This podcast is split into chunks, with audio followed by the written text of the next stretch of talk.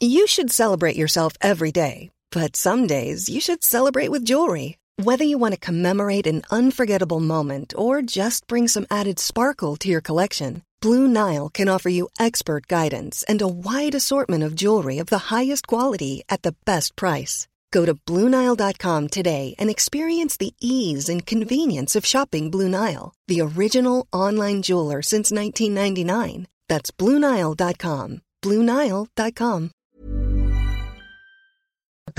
Escuchar todas las voces para que, en función de todas las opiniones, pues la, las personas que amablemente nos escuchan, pues decidan, tengan, normen su criterio y tomen sus decisiones pero en la vida de cualquier país democrático, de cualquier medio de información aquí en China, no podemos irnos solo con lo que dice el gobierno. Y no por nada, sino porque hay que, hay que verificar.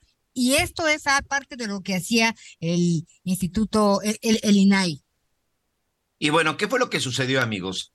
En el Senado de la República han estado postergando el nombramiento de dos nuevos consejeros del INAI que por cierto, este... De tres, ¿no, Miguel?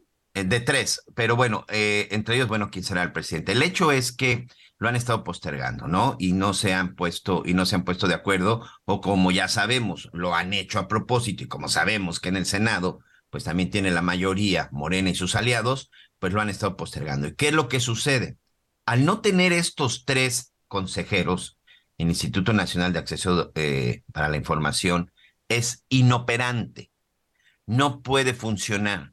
¿Cómo se llevan a cabo aquí este, las, los consejos en el INAI? Bueno, pues se reúnen, se reúnen ahí los consejeros, empiezan a discutir la serie de peticiones que existen. Por ejemplo, resulta que el ciudadano Miguel Aquino está solicitando información acerca del costo del aeropuerto internacional Felipe, Felipe Ángeles. Yo meto mi solicitud, porque además aquí todos los ciudadanos podemos solicitarla.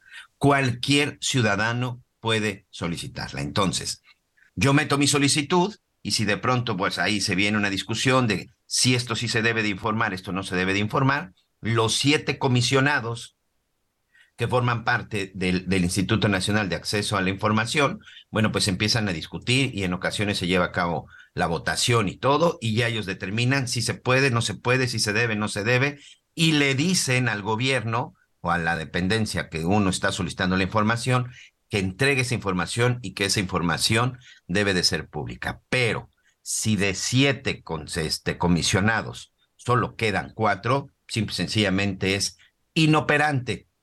Y de acuerdo con lo que se filtró, perdón, y de acuerdo con lo que se dijo, pues resulta que pues es un ¿cómo le llamaremos? Una estrategia para que precisamente el INAI quede inoperante y de esta manera, bueno, pues no se podría, este, de esta manera, bueno, pues no se podría, no se podría seguir, no podría seguir operando. Entonces, ante la falta de los comisionados, ante la falta de los comisionados del INAI, está esta inoperancia que hoy, pues ya escuchamos, pues es lo que el gobierno quiere.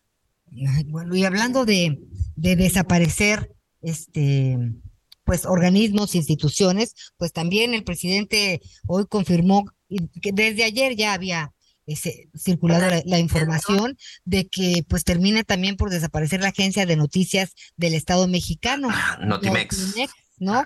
Este, ya no necesitamos una agencia de noticias, tenemos la, la mañanera, fueron eh, palabras textuales, y pues Miguel Aquino, pues durante muchos años Notimex tuvo eh, pues un papel preponderante en la información al ser eh, pues la agencia informativa del gobierno pues tenía información que no te manejaban en los demás medios no yo me acuerdo. Y también eh, te debes de acordar tú también de pues las grandes épocas de Notimex, eh, estaba en todas las coberturas, muchos compañeros y colegas periodistas han pasado por, Notimex, eh, ha sido, eh, me parece, muy desafortunado, pues que, que desaparezca en el sentido de que pues se quedan sin trabajo colegas, hoy el presidente hablaba de que pues se va a pagar, se va a finiquitar, este, pero pues ese ha sido uno de los problemas, ¿no? El, salario, los dineros, los que fueron, eh, eh, pues, despedidos, pues no, no, recibieron su liquidación eh, de acuerdo a lo, a lo acordado o a lo que era justo. Entonces, pues la verdad es que pues viven momentos de incertidumbre porque pues este no, no saben exactamente cuándo, este, pero ya saben después de tres años de huelga desaparece la agencia informativa Notimex. 55 años. Notimex nació en 1968. La agencia del Estado fue creada en 1968 con la intención de informar al mundo lo que sucedería en, durante los Juegos Olímpicos de México 1968. Era una agencia porque al final esta información se enviaba como se podía en aquella época. La agencia Notimex no era única y exclusivamente para informar a los mexicanos. Es más, me atrevo a decir, Notimex servía para enviar la información al mundo de lo que sucedía en nuestro país. Y además aquí era una parte importante, se mandaba información de todos los rubros, política, económica, seguridad, salud, educación, bienestar, infraestructura, los informes. No había una redacción de noticias en este país que no tuviera el link de la, de la agencia, de agencia Notimex, porque además de ahí partías y tomabas todo lo que se consideraba información oficial, información confirmada, confirmada por el Estado. Como tú bien dices, muchos grandes periodistas eh, pasaron, pasaron por Notimex, fue la escuela de muchos otros reporteros, de muchos compañeros, de muchos amigos, fue una gran escuela. 55 años. Yo sigo sin entender al final qué fue, cuál fue el problema, o más bien, queda confirmado con lo que dijo hoy el presidente, no necesitaba otro aparador, no necesitaba otro micrófono, no necesitaba otro lugar en donde se informara de lo que sucedía, única y exclusivamente quiso llevarlo solo a la mañanera. 55 años de la creación de esta agencia de noticias que, insisto, fue creada para informar no solo a, no solo a los mexicanos, sino, sino al mundo. Vamos a ver qué, vamos a ver qué sucede. Y aquí hay un tema, Anita. Dice, ¿para qué quiero Notimex?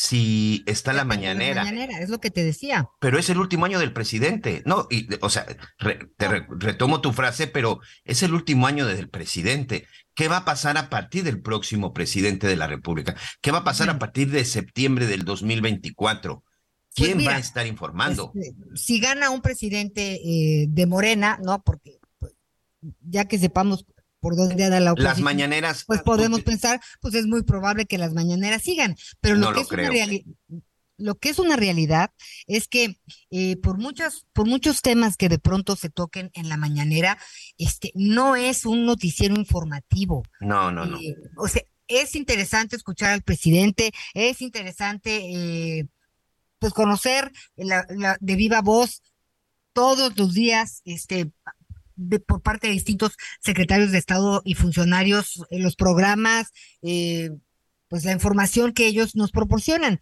Pero pues eso no es este tener informado a un país, ¿no? Informar quiere decir que tú, yo o quien quiera, pues nos vayamos a Sinaloa, a Belice, a El Salvador y veamos qué ha pasado con el programa Sembrando Vida. Nosotros, ¿no? Un medio independiente. Entonces, hay muchas cosas que, que hay que, que, analizar en relación a Notimex, si realmente se volvió, eh, pues, poco funcional, ¿no? Porque, pues, a lo mejor en distintas administraciones la fueron castrando, pues no sé, pero yo a mí me hubiera gustado muchísimo, ¿no? Este, y, hablo a título personal, pues que se le hubiera dado el lugar que, que nos acabas de narrar que tiene la historia de la información en nuestro país, este, y pues otro impulso, otro aire, ¿no? Este, nos reinventamos de distintas formas, pues es un medio con todos los, los, los, las herramientas al alcance este, de la información. Entonces, pues, bueno, vamos a ver qué pasa con todos los compañeros. Este, y pues sí, a mí sí. Oye, y además, y además de Notimex, también lo que se anuncia es la desaparición de Financiera Rural, también otra, otra instancia de gobierno que era, pues que servía principalmente para entregar los apoyos al, al campo y pues también el presidente dice, Financiera Rural desaparece, se está apoyando a los productores de otra forma, esto, eh, dice solamente funcionaba, lo de toda la vida, ¿no? Que solamente funcionaba para la corrupción. Eh, cinco años, a cinco años de su gobierno, pues sigue desapareciendo este tipo de, este tipo de, de, oficinas en donde pues tenían ese contacto, tenían ese contacto, contacto directo. Dice el presidente, es que se encontró que daban financiamientos pues a quien no lo tenía, pero no da datos más precisos, simplemente dice desaparece y ahora todo lo que se tenga que apoyar pues será a través de los, de los bancos de, de bienestar. En ese tema también, pues evidentemente no sé qué piensen los productores del campo, del maíz, del frijol, los productores de, de sorgo, o sea, todos los productores que al final estaban utilizando financiera rural para, para apoyarse, porque además pues tenían un acercamiento directo, era gente que estaba pues preparada, que conocía el tema del, del, campo, pero además sabía de las necesidades del campo. Y pues también, adiós, financiera rural. Oye, por cierto, estas, estas dos desapariciones de Notimex y financiera rural, ayer las adelantaba este, el senador Ricardo, Ricardo Monreal, quien, vaya declaración que se aventó, ¿eh? sobre todo cuando se le preguntó acerca del tema de la, pues ahora sí que de que se ha estado postergando lo de los comisionados del INAI y todo esto. Vaya declaración que se aventó el líder del Senado de Morena eh, el día de ayer. ¿Quieres escucharlo, Anita? Adelante. Vamos a escuchar a Ricardo Monreal.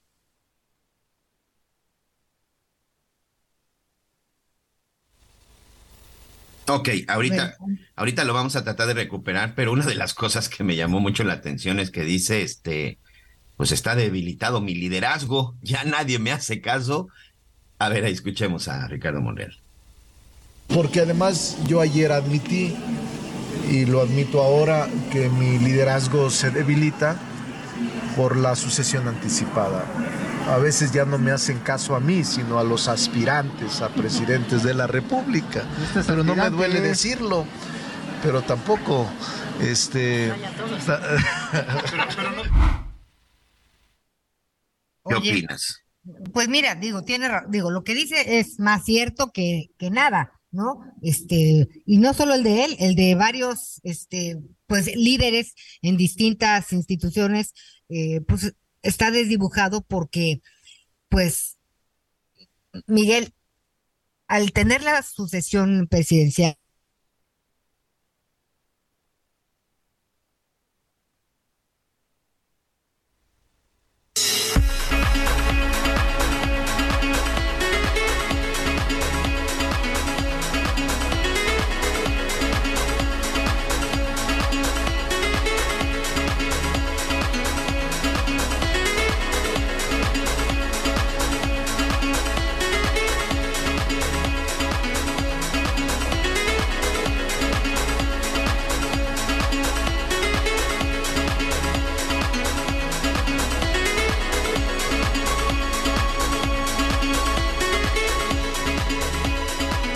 Les ofrecemos una disculpa, ¿no? Ahí usted sabe que los fierros no tienen palabra, pero estamos aquí en vivo en el Heraldo Radio, en las noticias con Javier Alatorre, y nos quedamos platicando de, de pues la pérdida que decía este el senador Monreal que tiene pues a su liderazgo, no solo del el de él, el de muchos, al haber una división debido a la sucesión adelantada presidencial, pues los equipos se dividen y pues cada quien jala agua para su molino, ¿no, Miguel? Así es. Oye, vamos rápidamente con Reinaldo, Reinaldo Lara, nuestro compañero corresponsal de Azteca Noticias, que se encuentra en Ciudad Juárez. Ayer se dieron anuncios importantes, detenciones de funcionarios. Por ahí hay uno que está prófugo. Esta semana, bueno, la próxima semana estará por ahí también o tendrá que presentarse a declarar Francisco, Francisco Garduño, titular del instituto. ¿Y qué es lo que sucede? ¿Cómo reciben todo esto, Reinaldo? Gusto saludarte. Miguel, buenas tardes. Anita, un saludo desde la frontera buenos días todavía. Mira, ahorita estamos en un puente internacional, lo que es el cruce Zaragoza-Isleta, en el área de cruce de mercancías, importación y exportaciones, que ayer hubo un anuncio de aduanas y protección fronteriza. Muy temprano el puente internacional pasaron por ese punto, por la parte baja, cerca de 800 migrantes que avanzaron hasta un lugar en el muro que se conoce como la Puerta 36. Es el único lugar donde se entregan entre lo que fue miércoles, jueves y esta mañana del viernes van 2.500, según datos de patrulla fronteriza, migrantes que se entregan. Se vaciaron los albergues y todos se fueron a ese lugar. ¿Qué es lo que sucede? Anuncia aduanas y protección fronteriza que por la cantidad de migrantes que llegaron, que siguen llegando todos los días a Ciudad Juárez, cerraron a partir de hoy la aduana del puente internacional Córdoba de las Américas. En este caso el área de carga, importación y exportación. Que llegan las afectaciones, se pronunció esta mañana Canacar, acá en la frontera, que dice que las afectaciones mínimo serán de 10 millones de dólares por día a partir de hoy de que ya no pueden cruzar por ese puente y tienen que trasladar sus cargas, cargas a otros cruces donde se hicieron largas filas, tanto de camiones de carga, ahora también de vehículos, porque los agentes que revisaban en las garitas se los está llevando patrulla fronteriza a procesar migrantes por la cantidad que llegaron. De esta manera vuelve la situación que se presentó hace algunos meses y hace algunos años, cuando cerraban la aduana, la aduana cuando el gobierno de Texas ponía revisiones a los camiones de carga y esto generó que muchas empresas se fueran de la frontera, que empezara a bajar la calidad de vida, el cierre de maquiladoras y esto se junta ahora con la llegada de masiva de migrantes. Y en cuanto al caso del Instituto Nacional de Migración, hubo más detenciones, también el próximo viernes estará el comisionado nacional en una va a declarar ante un juez lo citaron exactamente el próximo viernes a las nueve de la mañana se tiene que presentar ante un juez federal aquí en Ciudad Juárez, precisamente en el lugar donde han estado declarando y donde se sigue el proceso a otros de los cinco detenidos. Se menciona que uno no lo ubicó la Fiscalía General de la República, que llegaron al puente internacional donde están sus oficinas, que es el delegado estatal y simplemente ya se había salido del lugar. Es de los que no localizan, que también llevarían a declarar, pero toda esta situación, Miguel, Anita, está generando en un tremendo caos para la industria maquiladora que ya están viendo la manera en volar sus mercancías, que se corta la cadena de suministros, que se acaba la situación de entregas rápidas y viene la baja de la producción. Y esto también viene a provocar que de repente paren líneas de producción y pueda haber grandes movimientos en la economía fronteriza. Sí, porque al final van a empezar a producir y almacenar porque no van a poder sacar estas mercancías. Por ejemplo, en este caso de estos 2.500, ¿qué es lo que se esperaría, Reinaldo? ¿Que ingresen a algún centro de, espera o de detención en Estados Unidos o que al final vengan de regreso para Ciudad Juárez? Mira, la situación es que las mismas autoridades de patrulla fronteriza, de CBP, del DHS, desde Washington han estado informando, nos han llegado boletines de ellos, nos dan entrevistas y nos dicen, la situación aquí es que los migrantes que crucen de manera ilegal, en este caso los 2.500 que llegan en estos pocos días, a ellos los llevan a Estados Unidos, los reciben en el cruce internacional, en el límite, los reciben, los procesan, todos ellos quedan fichados y los expulsan a México, pero dicen que no los están expulsando a Juárez por la cantidad de migrantes que están llegando. Así es que todos estos se van a Tijuana, se van a Reynosa, se van a la zona de Tamaulipas y por ahí el título 42 lo aplican para expulsarlos a México. Eso hicieron la semana pasada. Los más de 800 migrantes que bloquearon un puente internacional, que al día siguiente se entregaron por esta puerta 36 en el muro, los recibió patrulla fronteriza. Una semana estuvieron en un centro de detención y después todos expulsados a México. Eso van a hacer con estos migrantes, pero los primeros que cruzaron informaron que ya estaban del otro lado y este es un rumor que ha provocado que toda la gente que llega a la frontera simplemente se cruce. Incluso ayer platicando con personal de derechos humanos del municipio de Juárez, se les vació el albergue. Tenían 800 migrantes, hoy en la mañana nada más hay 20. Todos se vinieron a entregar porque decían que los iban a recibir del otro lado, pero Vaya es la información de la autoridad estadounidense. Título 42, aplicable para todos, y aparte se pierde el derecho de aplicar para tu cita de asilo a través de CBP One, porque ya estás fichado por entrar de manera ilegal, ya cometiste un delito del otro lado de la frontera. Reinaldo, vaya situación, si nos lo permites, amigo, estaremos en comunicación contigo y por lo pronto un abrazo y mucha suerte. Gracias. Conéctate con Javier a través de Twitter, arroba javier-alatón. Sigue con nosotros. Volvemos con más noticias. Antes que los demás. Todavía hay más información. Continuamos. ¿Viajas por carretera? Consulta la cuenta de Twitter Guardia Nacional Carreteras. En arroba gn-carreteras podrás revisar en tiempo real si hay accidentes o bloqueos, así como las condiciones del tránsito vehicular en las carreteras federales. Esta información evitará que te quedes atrapado y te ofrecerá posibles alternativas para completar tus viajes. Consulta arroba gn-carreteras y viaja seguro por las carreteras federales del país. Heraldo Media Group. Las noticias en resumen. Al menos cinco personas sin vidas dejó un enfrentamiento entre civiles armados en Tula de Allende Hidalgo. Las primeras investigaciones indican que se trató de una disputa entre presuntos guachicoleros de la zona. La encargada de un refugio de animales en San Nicolás, Nuevo León, denunció que una persona les donó alimento envenenado que provocó la muerte de ocho animales rescatados.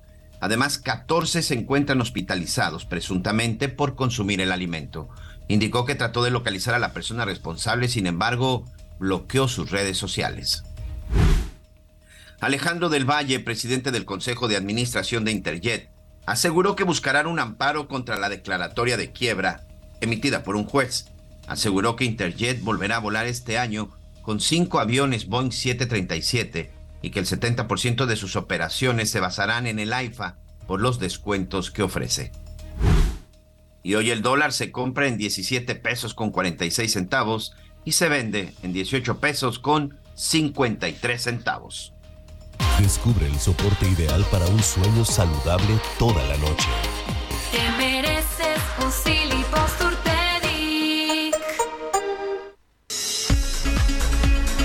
Gracias, Miguelito. Gracias por esta información, información de resumen, porque es mucho lo que acontece en nuestro país. Y fíjense que tenemos algo, un tema apasionante. A ver, resulta que es claro, la integridad y ética profesional de los empleados son, eh, pues, esenciales para los negocios. La falta de integridad puede llevar a cualquier organización al fracaso. MIDOT, a través de tecnología avanzada en la aplicación de pruebas laborales a candidatos y colaboradores, pues ha desarrollado una pues una, una, una prueba, podemos decir, muy interesante, este, pues para saber por dónde andamos. A mí me parece, este, Midot Global es una empresa de origen israelí, eh, fundada por y por Sigi, por Sigi, por Sigi, Hogovitz y también el ex jefe del Departamento de Interrogación Científica y Laboratorio de Poligrafía de la Policía de Israel. En México, Midot ha adaptado y tropicalizado, ya sabe cómo somos, la infraestructura tecnológica de su inteligencia artificial. Pero quien nos puede platicar mejor eres tú. Gracias, Fernando Calderón, eh, Managing Director de Midot México. ¿Cómo estás? Hola, buenos días, Ana María. Muy buenos días a todos, al auditorio Gracias por eh, este espacio. Muy buen día. A ver, ¿de qué, qué, tan importante? Ya decíamos que pues eh, si, si las personas no, no son íntegras en su trabajo, no, no tienen lealtad o la camiseta bien puesta, pues las organizaciones pueden pues ir fracasar. Este, ¿cómo, ¿cómo puedes medir realmente que, que un colaborador, que un empleado tenga esa, esa lealtad que requiere la empresa? Mira, eh, efectivamente hablamos de comportamientos contraproducentes o conductas inadecuadas en el ámbito laboral y son aquellas acciones deshonestas, ¿no? Que se observan prácticamente en todas las organizaciones sin importar el tamaño de la empresa o el sector o la industria. Y estamos hablando de comportamientos que puedan atentar hacia las personas directamente en una empresa o hacia la organización por sí misma. Y aquí hablamos de casos como suplantación de identidad, eh, temas de robo, de soborno, de acoso, de fraude, de malversación de recursos, que son temas eh, que, como bien decías, eh, son delicados, pero pasan en todas las empresas, ¿no? Al día de hoy. Y entonces es por eso que inclusive este tipo de comportamientos, desafortunadamente en los dos últimos años han crecido importantemente dada la situación o el contexto por el que pasamos. Pasamos por una pandemia que, esta pandemia pues causó fue eh, primero una crisis sanitaria, ¿no? Y esa crisis sanitaria eh, se convirtió en una crisis económica, tanto en lo micro como en lo macro. Entonces tú sabes que hubo muchos despidos, hubo desvinculaciones, reducciones de sueldos, salarios, bonos, comisiones, y eso hizo que en los últimos dos años se incrementaran importantemente estos comportamientos, es decir, hubo un incremento de un 20% anual en los dos últimos años. Y esto pues entonces ha, levantado obviamente eh, eh, el que pues las empresas ahora tengan una mayor conciencia de este tipo de situaciones, porque efectivamente si quieren implementar una cultura de honestidad y, de integridad en sus organizaciones, necesitan tomar medidas para poder tener y, los resultados necesarios y esperados en cada una de las organizaciones. Claro, oye Fernando, y ahora sí que esto es de ida y vuelta. Este, no, no justifica, pero puedo entender que después de la pandemia, ¿no? Eh, pues digo, algunas empresas tronaron, ¿no? Algunos negocios fracasaron y la gente tuvo que ingeniárselas, este, y pues desde intentar de dar clases vía remota y cursos, este, puestos de comida familiares, este, y e, entre muchas otras cosas que la gente de pronto tuvo que, que ingeniárselas para, para salir adelante. Para complementar sus ingresos, sí, claro. Pero, eh, por ejemplo, sí es importante la cultura eh, de la honestidad, la cultura laboral, pero tiene que ser también por parte de los empleadores. Eh, si yo tengo un equipo de trabajo, eh, estas son las reglas, estas son las exigencias, ¿no? O sea, están muy claras, ¿no? A quien no le guste, pues puede pues dedicarse a otra cosa o trabajar en otro lado, pero, pero en situaciones tan terribles como la pandemia, pues no olvidarnos que somos un equipo, ¿no? Eh, no sé, seguramente alguna vez pasaste más tiempo de tu vida trabajando, ¿no? A mí me pasa que de repente, pues pasas más tiempo en, en, en el trabajo que en casa, ¿no? hablas más con los compañeros este o con tu jefe que a veces en, tu casa, ¿no? No suena bonito, pero es una realidad. Entonces, sí es importante hacer una reflexión de qué pena que estos dos, dos últimos años pues ha habido una ha aumentado la deslealtad este producto tal vez de la desesperación de, de abrocharse el cinturón que se ha vivido en todo eh, en todos los niveles este todos los sectores, pero sí también me parece que si no actuamos desde siempre como empleadores solidarios, empáticos, este, y sí, irnos por los resultados, pero jalarnos unos a otros, no, tener, tener esta, esta parte tan importante, más allá de los números, eh, pues el corazón también, ¿no, Fernando?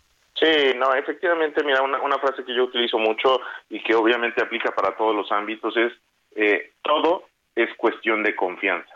¿Ok? Entonces, la confianza precisamente es el primer valor en el que se establecen todas las relaciones que tenemos, ¿no? Personales, profesionales, familiares, y, la confianza precisamente parte de esta, eh, eh, pues de esta iniciativa de implementar una cultura de honestidad, ¿no? Porque obviamente, como bien lo comentas, pues parte del resultado de esta pandemia por la que transitamos, pues ha hecho que eh, el home office sea eh, pues ya prácticamente parte de nuestras vidas, en algunas empresas esquemas híbridos, ¿no? Yendo a la oficina y, trabajando en casa. Entonces, pues ahora más que nunca, y, pues fue algo que a, muchas empresas les agarró de, improviso para implementarlo, recién y arrancamos la pandemia y ahora sabemos que pues mucha gente trabaja en casa, entonces en tu eh, laptop, computadora, en tu eh, teléfono inteligente, en tu tableta, ahora tienes la información de tu empresa ahora tienes la información de la organización para que laboras. Entonces, pues es muy importante precisamente saber o entender que nuestros equipos de trabajo, nuestros colaboradores, son personas de confianza. Es decir, que pues esperas que esas personas hagan o realicen las funciones para las que fueron contratadas y evidentemente cada uno de la cadena o de parte del equipo como así funciona. Entonces, como bien decías, es parte de un, o sea, implementar una cultura de honestidad e integridad de responsabilidad de precisamente jefes, colaboradores, de directivos, de empleados, de operarios, eh, eh, eh, es de todos efectivamente, y es por eso que, que se deben implementar, o nosotros recomendamos implementar tres, cuatro medidas que te las menciono rápidamente para, para poder llevar a cabo esto. Uno es poder tener la posibilidad de medir precisamente, como bien lo mencionabas, usando la tecnología eh, y utilizando las, eh, el ejemplo, las pruebas que, que, nosotros apoyamos a las áreas de recursos humanos para conocer el nivel de integridad y de honestidad de las personas cuando van a entrar a tu empresa, es decir, para los candidatos.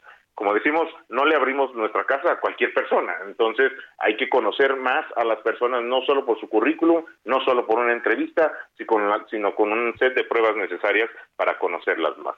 En segundo lugar, tener y, implementar estos canales de comunicación, como bien decías, es decir, tener la posibilidad de que eh, la empresa esté bien comunicada, porque sabemos que prácticamente en todos los casos donde se presentan este tipo de conductas inadecuadas, hay más de dos personas involucradas. Entonces, hay mucha más gente en, las empresas que sabe o se entera de este tipo de situaciones y a veces no decimos nada. Y es por eso que precisamente se proliferan este tipo de comportamientos. En tercer lugar, hay que hablarlo claro, como bien decías tú, hay que tener estos, eh, depende de la complejidad de las, de las empresas, obviamente, pero códigos de ética, códigos de disciplina, códigos de conducta, políticas, procedimientos, para que quede claro qué se espera de cada persona y cuál y, regular el actual de cada una de ellas.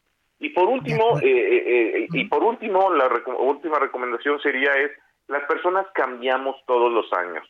Las personas somos distintas y depende de las coyunturas y un ejemplo, la pandemia, sé yo, hace que cambiemos y que nuestras prioridades cambien y que a veces nuestros valores cambien. Entonces, precisamente en la industria eh, eh, bancaria, en el sector financiero, ya es ya es ya está normalizado el hecho de que todos los colaboradores todos los años tienen que realizar una prueba de, honestidad y de integridad como parte de sus actividades y ya es parte de su vida como colaboradores en una empresa. Sí. Entonces, pues esa es la invitación. Bueno, pues muchas gracias. Eh, despedirnos solo pensando que la confianza se construye cada segundo de nuestra vida, ¿no? Todo el tiempo estamos construyendo.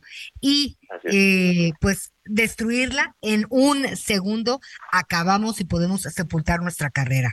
Hay que entrar por la puerta grande y si no estamos de acuerdo, también salir. Y el tema de la honestidad y el respeto, pues también de arriba para abajo y de abajo para arriba. Te lo agradezco muchísimo, Fernando. Siempre es un gusto platicar contigo. Eh, Fernando Calderón, managing director de Midot, México. Muchas gracias, María. Muchas gracias, Miguel. Un buen día a todo el auditorio. Saludos. Gracias. Pues sí, ¿no, Miguel?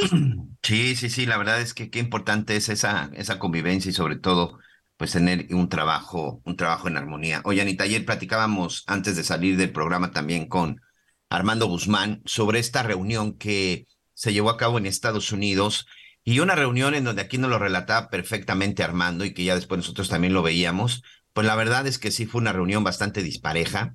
Eh, creo que los Estados Unidos, eh, después de todo lo que han dicho y que han declarado, pues no se portaron ayer a la altura. Y hablo en relación a los funcionarios que se reunieron. México fue con los pesos pesados.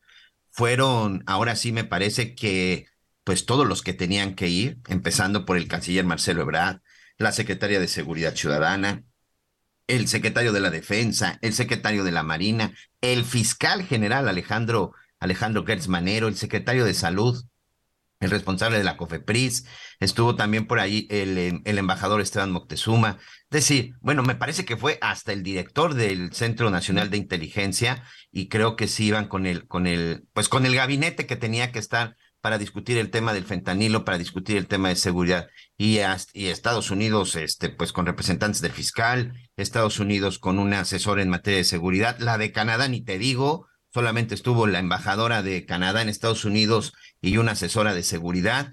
Eh, yo no digo que no se estén tomando las cosas en serio, pero por lo pronto pareciera que a quienes no toman en serio, Armando, no sé cuál sea tu opinión, y sobre todo después también del anuncio importante que se da hoy de parte del Departamento de Justicia, 28 nuevos cargos, o mejor dicho, cargos en contra de 28 este, personajes relacionados con el narcotráfico, empezando por los hijos de Joaquín El Chapo Guzmán. ¿Por dónde quieres empezar, don Armando?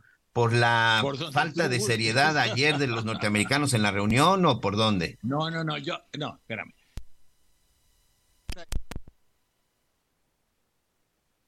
¿Tenemos problemas con Armando?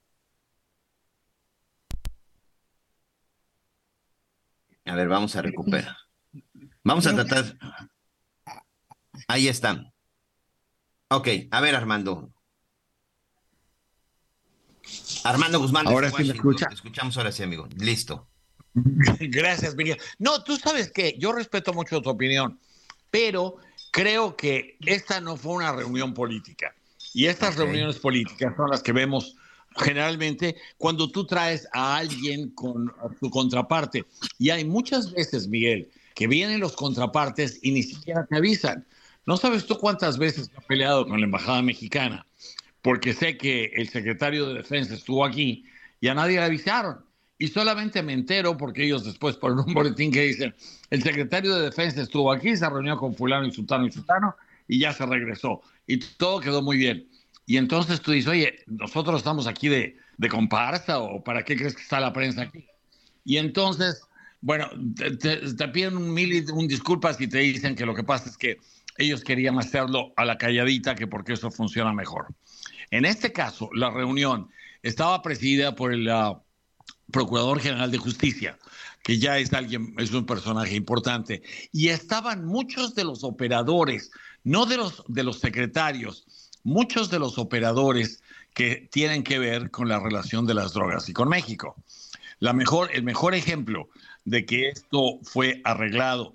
Y otra cosa, uh, mucha gente piensa que llegas a estas reuniones y te sientas y dices, a ver, ¿de qué hablaremos? Ah, ¿Qué se te ocurre a ti? No, pues a mí esto. Y a ti, no, pues a mí eso no, pero mejor ya tal esto. No, cuando ellos llegan ahí, tienen muy poco tiempo. Y entonces necesitan ir con lo que ya tienen preparado y lo que tienen ya listo. Lo único que tienen que hacer es afinar y entonces ponerse de acuerdo en a ti te toca esto y a mí me toca esto o cómo le vamos a hacer o si podemos cambiarlo, etcétera. Eso más los los discursos oficiales de estos que hay siempre porque tienen que dar la cara de alguna manera a la gente que los que los ve. Pero pero te voy a decir, yo sí creo que lo de ayer tuvo importancia. Lo de hoy me parece extraordinariamente importante. Estos cargos contra el cartel de Sinaloa, no solamente por parte de Mary Garland, el, uh, el, uh, ¿qué es? El fiscal general, el procurador de justicia de Estados Unidos, sino también Ann Milgram, a la administradora de la DEA, Lisa Mónaco, la subprocuradora, uh, los fiscales del Southern District, los fiscales de Chicago, una serie de personajes que están metidos en esto y que le están haciendo la guerra directamente al fentanilo. Ahora, te voy a decir, esto va a crear tormentas y va a crear desacuerdos y va a crear brincos por todas partes. Porque Ann Milgram acaba de decir hace un momento, la, administradora de la DEA, que México es el que inventó el fentanilo, que el fentanilo lo creó el cartel de, de Sinaloa, que ya metieron a la cárcel al padre, pero que los tres hijos que quedaron, Ovidio, Alfredo y, y Iván uh, son los que han convertido esta organización en algo mucho más lucrativo y mucho más violento y que son responsables, por lo tanto, por haber metido este fentanilo acá, de la muerte de cientos de miles de estadounidenses. Cuando te salen con esa, uh, lo siguiente que viene son una serie de medidas y de anuncios de persecución y de captura de gente en muchos lugares de Estados Unidos y de fuera de Estados Unidos. Otra cosa que ocurrió es que también anunciaron que hay gente, hay una empresa china, una o dos empresas chinas, son dos empresas chinas, y varios directores, directivos de esas empresas los que van a estar siendo también hechos responsables por todo, todo lo que ha pasado con fentanilo, junto con varios guatemaltecos. No tengo ni idea de cuál sea el, el papel de estos guatemaltecos, pero generalmente es gente que tiene, uh, que tiene el mismo delito. Entonces, lo que están haciendo hoy, o ya se pusieron de acuerdo ayer, o van a tener que volverse a poner de acuerdo, porque de acuerdo de lo que yo me de lo que yo recuerdo es que el fentanilo no se hace en México, que viene de China o que lo traen los marcianos o que alguien así lo trae, pero que, pero que en, en, México jamás se ha hecho fentanilo. A pesar de que haya en la televisión estadounidense un montón de especiales que muchas veces no se ven fuera de Estados Unidos, en los que tú ves a, a gente hablando con a gente en Sinaloa, a, eh, cocinando el fentanilo en, unos, en unas cosas enormes, grandes, en unos hornos, y en el que están dando vueltas así como si fuera tole de guayaba, y entonces le sí. dan y le dan la vuelta y tienen un montón de máscaras y te dicen esto es muy tóxico y cuidado, no te acerques, etcétera. Ese tipo de cosas las ven aquí todo el tiempo. Entonces, cuando alguien te dice, no, no es cierto, no, eso no existe, pues entonces, entonces tú dices, bueno, pues lo acabo de ver, ¿a quién le creo? Y cuando la DEA sale con este tipo de acusaciones, también se crea un problema. Ahora, según entiendo, Ovidio, está, Ovidio Guzmán está todavía bajo custodia en México. Si está bajo custodia, el anuncio que está haciendo Estados Unidos hoy es lo queremos y lo vamos a ir por él. La cuestión es, ¿México lo va a entregar? O sea, ves, hay un montón de cosas sueltas. Y, legalmente, te, legalmente te platico, Armando, que acá en México, Ovidio Guzmán ha obtenido y ha logrado todos los amparos que ha pedido para evitar la extradición. Y, ha, y, en este momento, bueno, ya el gobierno de México ya inició también algunas carpetas de investigación en su contra y también pues la defensa ha dicho, primero se le procesa y se cumple en México y que sabes que esto pueden pasar muchos años antes de que se le entregue. Que eh, si, si hablamos de una extradición en poco tiempo, lo dudo mucho. Cierto. Ahora, tú, tú has hecho mucho trabajo sobre drogas. El trabajo que tú has hecho, yo creo que no, no, no, es comparable con el de nadie, porque tú has trabajado muchísimo en esto y en especiales y todo eso, que han sido muy buenos. Y entonces tú recuerdas perfectamente los desacuerdos que hubo entre Colombia y Estados Unidos durante muchos años. yo los recuerdo también porque los, los cubrí en Colombia y los cubrí aquí en cuanto a la forma en la que se veía el papel de cada uno en cuanto a las ah, extradiciones. Y recuerdo haber tenido aquí a Andrés Pastrana, el presidente de Colombia, quien yo conocí antes de que fuera presidente y, con quien me, me unía amistad, y él quejándose de que le estaban creando un problema político enorme en Colombia al estar demandando lo de las extradiciones, pero él lo, y lo iba a tener que hacer. Entonces, este tipo de cosas va a seguir presente y entonces fue Colombia, ahora parece que va a ser nuestro país. México. Por eso te decía al, por eso te decía al principio, yo creo que va a haber muchas tormentas y en esto yo creo que tú y Anita están de acuerdo. Sí, y aquí, por ejemplo, déjame comentarte que hemos estado revisando las redes, estamos revisando, esto sucedió, esta conferencia fue alrededor de las 11 de la mañana, tiempo del centro de México, amigos. El hecho es de que hoy aquí en la, eh, no, perdón, fue antes, fue a las 11 de ustedes, fue más o menos como a las 10 más O menos, el, tema es que aquí en México no se ha dado ninguna reacción. Nadie ha dicho absolutamente nada de la conferencia que vimos, tuve oportunidad de verla, en donde precisamente están todos estos funcionarios. Se habla de una recompensa ya de 56 millones de dólares por diferentes personajes. Los hijos del Chapo Guzmán hoy están en los 10 millones de dólares prácticamente junto con el, junto con el Mayo Zambada, y lo que tú comentas de Colombia, pues el famoso Plan Colombia, en donde Estados Unidos invertía dinero, y es que a eso voy.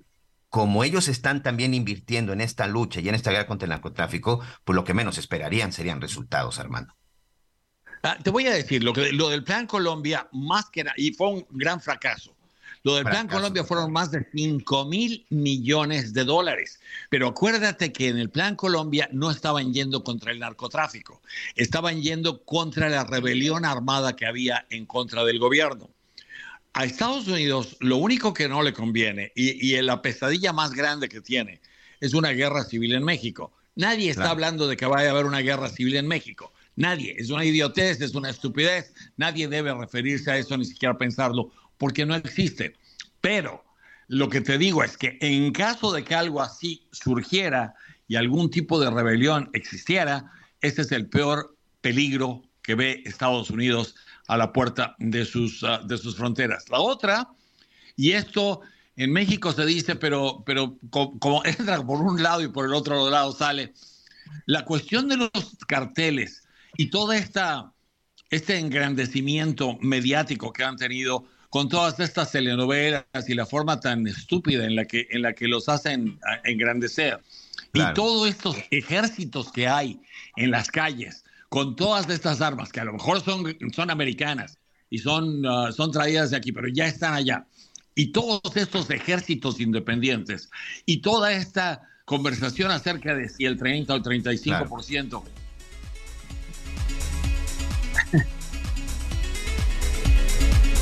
se nos está, se perdimos Armando. No, aquí estoy, aquí estoy. Ah, Armando, dame, ¿me puedes regalar un minuto porque me va a ganar la pausa y regreso contigo para concluir? Todo, el que quieras, todo lo que Por favor, señor, gracias. Vamos a una pausa rápidamente.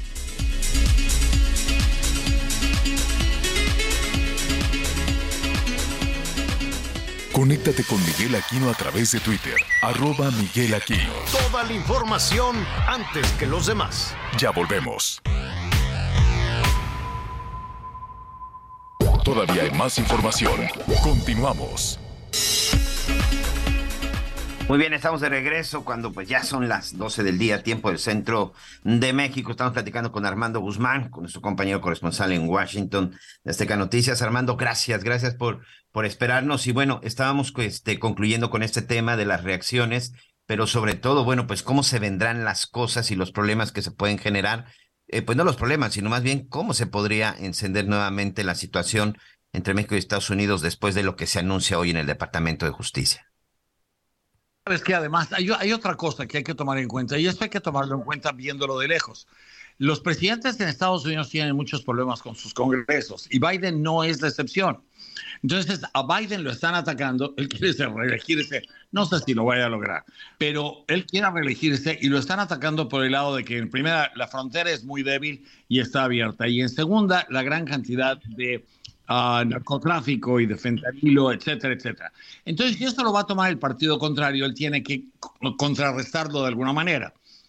Y lo que está haciendo es metiéndose en este, en este cuento otra vez. Cuando los republicanos te dicen el 30 o 35% del territorio mexicano no lo maneja el gobierno, lo maneja alguien más.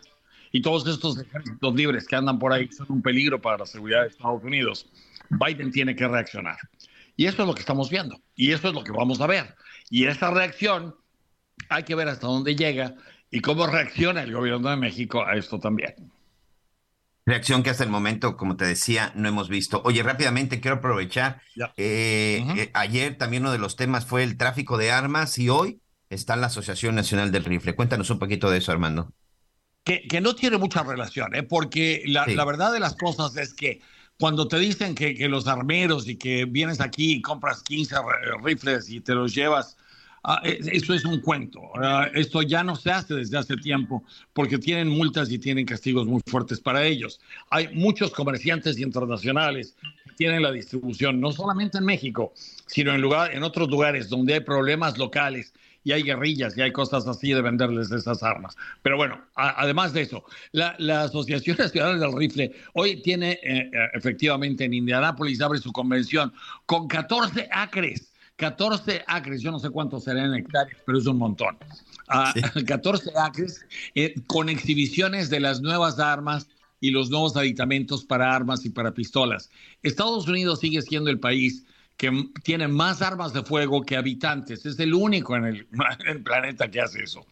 Entonces, es muy difícil que eso vaya a cambiar. La cuestión de las armas, si se usa como un pretexto, es un muy buen pretexto, porque saben que eso jamás va a cambiar, porque habría que cambiar la constitución y nadie tiene el apetito para hacerlo. La NRA o la Asociación Nacional del Rifle está ahora promoviendo, entre otras cosas, que para dar seguridad en las escuelas hay que armar a los maestros este es el tipo de estupidez tan grande que tienen wow. y lo que ellos dicen, lo que ellos dicen es la única forma de enfrentarse a un tipo malo con una pistola es por parte de un tipo bueno con una pistola. Y por eso te proponían también que los pilotos de las aerolíneas tuvieran pistolas para que pudieran agarrarse a tiros con los, con los uh, terroristas, terroristas. Con los secuestradores y con el público desde luego en medio, ¿no? Entonces, ese es el tipo de cosas que han hecho tener tan mala fama a la Asociación Nacional del Rifle, pero como te digo, tiene millones de seguidores y Donald Trump y todos los posibles candidatos republicanos, desde el más alto hasta el más bajo, van a estar en Indianápolis hablando con ellos. Tienen mucha fuerza política. Armando Guzmán, muchas gracias, señor. Te mando un abrazo, buen fin de semana. Igualmente, Miguel, que estés muy bien. Muchas gracias. Buenas tardes pues ahí está parte de lo que sucede, tantas cosas ligadas, tantas cosas ligadas entre México y Estados Unidos. Pero bueno, vamos con más información. Las noticias en resumen. El Senado de la República aprobó una reforma a la Ley General de Salud para establecer como obligatorio aplicar la prueba del tamiz neonatal para prevenir enfermedades. Con esto se busca garantizar la atención del niño, la vigilancia de su crecimiento y su desarrollo integral, al prevenir y detectar capacidades crónicas. En Jalisco sentenciaron a casi dos años de prisión e inhabilitación por 26 años eh, para cualquier cargo a Susana Dávila, exfuncionaria del Consejo Municipal del Deporte en Guadalajara, por desvío de recursos. De acuerdo con las indagatorias, este envió casi un millón doscientos mil pesos de la Comude a sus cuentas personales cuatro facultades de la UNAM se declararon en paro por los recortes a las becas Elisa Acuña, relativas eh, a la manutención. La UNAM denunció que en el presupuesto de egresos de la Federación 2023 no se asignaron los recursos para el programa de becas. Sin embargo, se comprometió a cubrir los apoyos a través de la Fundación UNAM y donativos. Un juez negó por segunda ocasión el amparo a José Antonio Yepes Ortiz, alias El Marro, por presuntos actos de tortura y tratos crueles e inhumanos en el penal del Altiplano en el Estado de México. Muy bien, muchas gracias, muchas gracias eh, a Anita Lomelí. Y bueno, ya iniciábamos este espacio de las noticias con Javier La Torre hablando acerca de pues todo lo que se ha dado a conocer en estos días relacionado pues con la con la falta todavía de nombrar y de seleccionar a quien estará ocupando los nuevos eh, eh, puestos como comisionados en el Instituto Nacional de Acceso a la Información. Desde ayer ya se había filtrado una serie de cosas. Anoche propio eh, Mola, que es el que había anunciado, pues sale este, pues sale este video en donde se escucha al secretario de Gobernación, Adán Augusto, en una reunión con senadores, eh, con senadores, por supuesto, de su partido. Hey, it's Ryan Reynolds, and I'm here with Keith, co-star of my upcoming film, If, only in theaters May 17th. Do you want to tell people the big news? All right, I'll do it. Sign up now and you'll get unlimited for $15 a month in six months of Paramount Plus Essential Plan on us. Mintmobile.com slash switch. Upfront payment of $45 equivalent to $15 per month. Unlimited over 40 gigabytes per month. Face lower speeds. Videos at 480p. Active Mint customers by 531.24 get six months of Paramount Plus Essential Plan. Auto renews after six months. Offer ends May 31st, 2024. Separate Paramount Plus registration required. Terms and conditions apply if rated PG. Y aliados en donde dice pues que el mundo perfecto es que precisamente no esté operando en este momento el INAI. Yo le quiero agradecer a la senadora por el Partido Acción Nacional, Kenia López Rabadán, que nos permita platicar con ella, sobre todo tratar de entender un poco. Pues de entrada, yo no sé si cuando supieron ustedes, senadora, que iba el secretario de Gobernación, pues en algún momento pensaron que se iban a reunir pues con todas las bancadas o ya se sabía que solo iban con su partido. ¿Cómo estás? Bienvenida. ¿Qué tal, Miguel? Muchas gracias. Buenas tardes. Bueno, primero que nada decirte que sabíamos que había llegado el, eh, al Senado de la República el secretario de Gobernación y que se había ido inmediatamente a reunir solo con los senadores de Morena y sus aliados. Y eso, pues de entrada me parecía terrible porque habíamos estado exigiendo todos los grupos parlamentarios de oposición, pues que el, el secretario de Gobernación fuera a darle la cara a México, a todo el Pleno, a todos los partidos y a contestar preguntas que, por supuesto, ahora ya sabemos, ¿no? Gracias a estos audios, eh, pues que claramente fue a dar una línea, por cierto, terrible, ¿no? Me parece que, que para López Obrador el mundo ideal sea el de la corrupción, pues va en contra de todo lo que ha dicho a lo largo de su trayectoria, porque que no haya transparencia evidentemente es fomentar la corrupción después de que sale todo esto, para tratar de explicarle un poquito a nuestros amigos, ¿por qué es importante que opere el INAI, Kenia? Mira, comentarte, primero que nada, el Instituto Nacional de Acceso a la Información cada día recibe impugnaciones de gente que le ha solicitado a una autoridad información y las autoridades, el gobierno, no quiere dar información. Entonces, el INAI, digamos, es la última instancia, la más poderosa, por cierto, para obligar a los entes públicos, y los entes públicos son gobierno, partidos, secretarios de Estado, en fin, todas las autoridades que ejercen recursos del erario, o sea, recursos de los impuestos de los mexicanos. Que el presidente de la República no quiera que esa información se, se dé, ¿no? Digamos que se obligue a las autoridades a entregar información, por ejemplo, cuántos contratos hacen las autoridades, con quiénes, qué precios se pagan, en fin, es una cantidad inmensa, diría yo, de información que eh, los ciudadanos tienen gracias al INAI.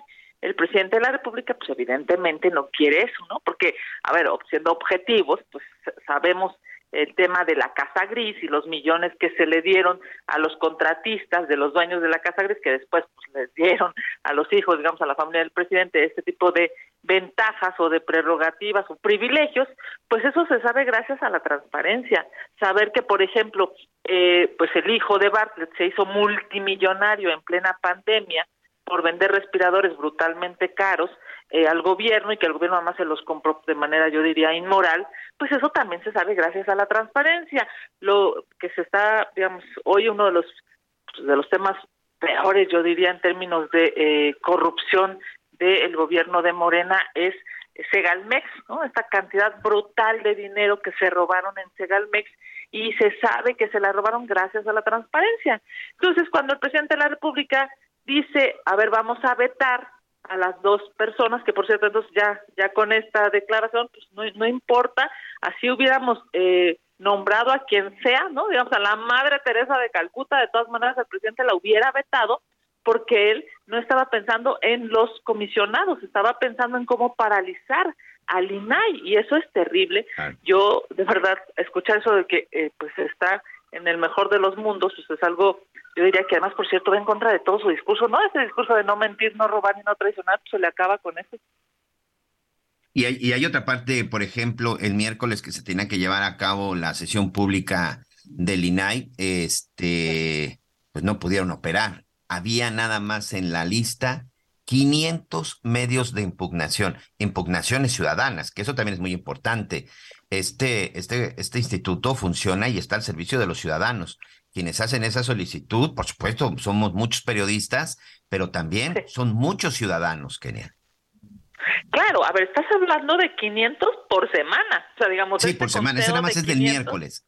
Esto nada más es lo que se iba a discutir el miércoles. Exacto, imagínate, 500 personas están esperando que se les dé una respuesta de transparencia. Por cierto, tienes toda la razón, muchos de ellos son periodistas, pero también hay ciudadanía.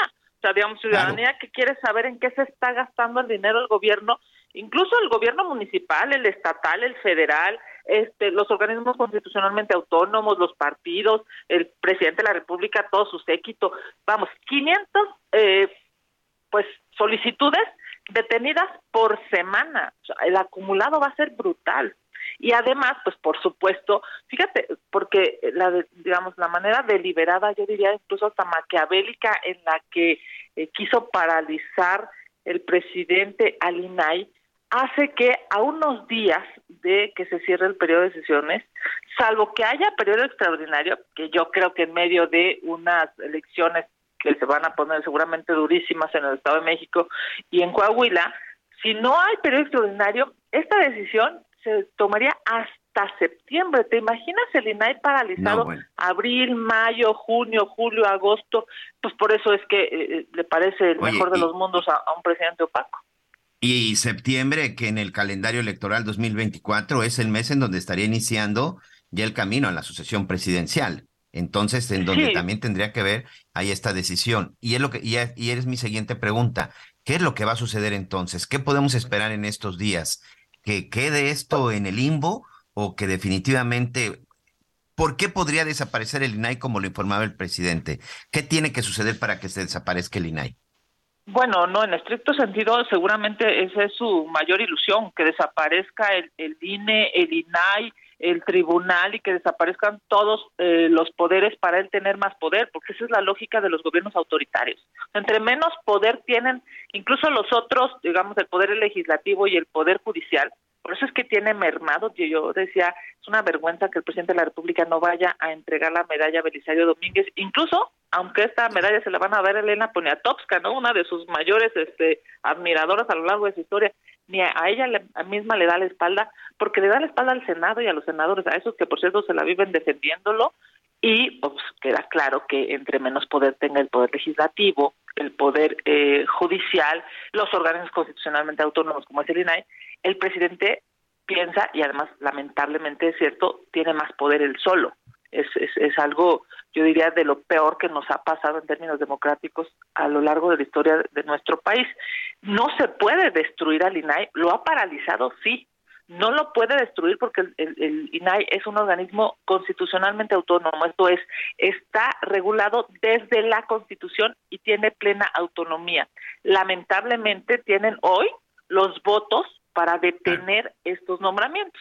Hay que lo que hay que hacer es que hay que seguir exigiendo y lo tendremos que hacer de manera obligada y ética en la próxima semana en el Senado porque ya sabemos, ¿no? Claramente que hoy los senadores de Morena y sus aliados, ¿no? Los senadores del Verde, los senadores del PT, los senadores del PES, pues lo único que hacen es cumplir los caprichos de este gobierno que, eh, pues si para él el mejor de los mundos es eh, la, la corrupción, pues este país está lamentablemente, mientras esté en manos de Morena, está condenado a que los mexicanos no puedan saber cómo se gasta el dinero y así el 80% de los contratos que es a sus partes, que son adjudicaciones directas, pues estará haciendo multimillonario a la gente de Morena y estar empobreciendo al pueblo de México. Entonces, pues yo creo que va a ser un asunto de espera, un asunto de en este impas que se va a ir presentando y pues vamos a ver qué sucede. Por lo pronto seguro se van a seguir acumulando los expedientes en el INAI. Muchas gracias, senadora. Lamentablemente sí, pero hay que seguir defendiendo a México desde el Senado y lo seguiremos haciendo. Te mando un abrazo a ti y a tu auditoría. Muchas gracias. Ahí está Kenia López Rabadán, senadora por el Partido Acción Nacional. Pues sí, Anita, amigos, por lo pronto el, el miércoles, pues no se pudo discutir ya pues la procedencia y sobre todo si, si, si procedían este 500 casos que estaban impugnados en el INAI, o sea, la cantidad de, de, solicitudes de acceso a la información que llegan todos los días, bueno, pues nos habla de que es un instituto que tiene pues muchos pendientes y conforme pasen los días, seguramente se seguirán acumulando, Lomelí. Ya me imagino. Así es, Miguel Aquino. Pues son asuntos que hay que darle seguimiento muy importantes, ya lo decíamos, para la vida democrática de nuestro país. Y lamentablemente tenemos que regresar a, hablar del tema de, de, migración, de los migrantes, ¿no? Yo me enteré de esta, de esta información, Miguel, amigas y amigos, este, pues leyendo la cabeza, eh, ya no me acuerdo si fue en redes sociales, seguramente, que decía, este, se escuchaban los gritos de la gente, este, y fue así como encontraron a, pues, a 200 migrantes en un tráiler abandonado, este, hacinados. Vamos con nuestro corresponsal, Juan David Castilla, corresponsal del Heraldo Radio, esto en Veracruz, pues para que nos dé el reporte de esta situación. Gusto en saludarte, Juan David. Hola, ¿qué tal Ana María? Miguel, un gusto saludarlos desde Veracruz. Efectivamente, fueron autoridades quienes rescataron a 209 personas migrantes centroamericanas que se encontraban hacinadas en la caja seca de un tráiler abandonado sobre la carretera Villahermosa-Coatzacoalcos, cerca de la localidad Nuevo Teapa, esto en la zona sur de esta entidad. Poco antes de la medianoche del pasado miércoles 12 de abril, el Instituto Nacional de Migración, con el apoyo de Guardia Nacional, ubicó a estas personas procedentes de Guatemala, El Salvador, Ecuador y Honduras.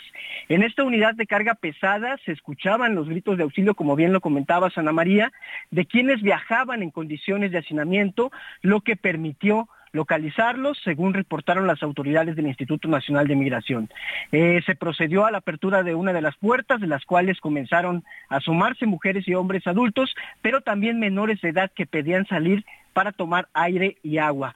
Eh, la caja seca del tráiler tenía estructuras tubulares y tablones para acondicionar un segundo piso o tapanco a fin de transportar a un mayor número de extranjeros. Fueron integrantes del grupo Beta Cayucan del Instituto Nacional de Migración quienes trasladaron de emergencia a una persona que ya presentaba síntomas de asfixia, la cual ya se recupera en un hospital de la zona sur del estado de Veracruz. Esta autoridad migratoria identificó a 144 mujeres y hombres procedentes de Guatemala, seis de Honduras, seis de El Salvador y cinco de Ecuador con instancia eh, irregular aquí en el país. De igual manera, brindó apoyo a 23 de Guatemala, El Salvador, Ecuador y Honduras, que viajaban en nueve núcleos familiares, así como a 25 menores de edad no acompañados originarios de Guatemala, quienes quedaron bajo la tutela del Sistema para el Desarrollo Integral de la Familia del Estado de Veracruz. Y también comentarles, Ana María Miguel, que el director de atención a migrantes en Veracruz, Carlos Enrique Escalante Igual,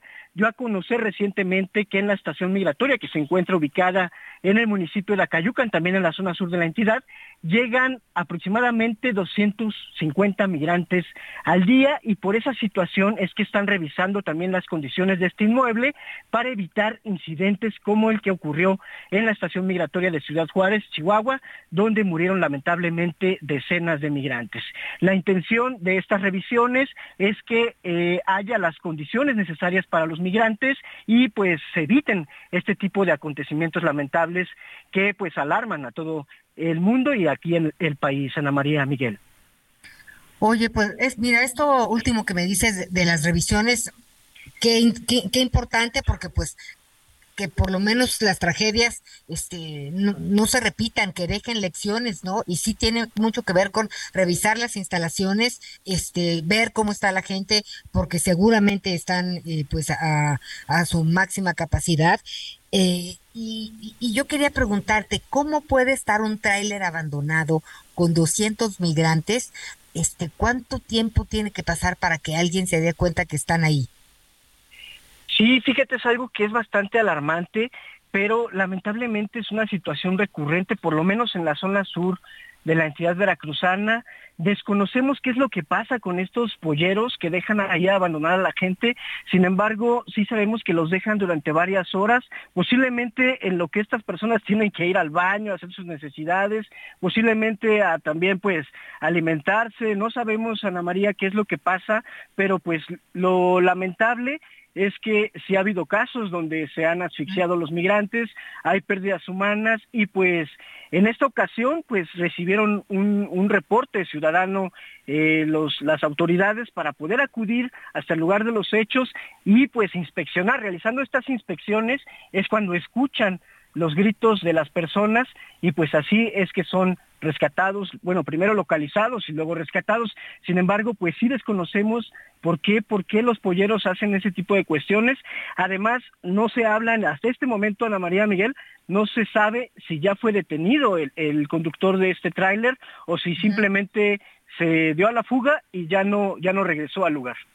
¿y por qué los abandonaron? O sea, ¿qué, qué pasó? Este, eh, pero bueno, yo creo que también eh, es difícil a veces platicar con, con las personas migrantes en estas circunstancias y que, y que platiquen eh, pues cuál era el plan o con quién hablaron y pues generalmente jamás vuelven a ver a la gente que le pagaron, a quienes los embaucaron, a quienes los engañaron. Vamos a estar muy pendientes este dentro de la tragedia de, de que estuvieran hacinados y olvidados en ese tráiler, pues bueno, los encontraron, están con vida eh, y hay que darle seguimiento para ver qué, qué pasa con ellos, si estás de acuerdo, Juan David. Claro que sí, Ana María. Eh, seguramente va a haber alguna investigación, o se debe estar llevando a cabo una investigación para conocer las causas y también pues eh, dar con estas redes de polleros que están pues dedicándose a este tráfico ilegal de personas, sobre todo para proteger la vida de estas personas migrantes, Ana María Miguel. Pues muchas gracias por la información. Un reporte muy completo. Juan David Castilla, corresponsal del Heraldo Radio en Veracruz. Muchas gracias. Un abrazo, hasta luego. Un abrazo. Pues Oye, fíjate, que ahorita escuchando todo esto, el día de ayer, la Comisión Nacional de los Derechos Humanos emitió una nueva recomendación. La recomendación 34, diagonal 2023, y es para el comisionado del Instituto Nacional de Migración, Francisco Garduño Yáñez, por violaciones a los derechos humanos, al trato digno y al principio de interés superior de la niñez. ¿Qué fue lo que sucedió? Son dos casos. El 11 de abril del 2022 se documentó que en la estancia provisional de Piedras Negras, Coahuila, había 250 migrantes detenidos, hacinados, como lo quieran llamar, pero había 250 eh, personas detenidas. ¿Cuál es el tema?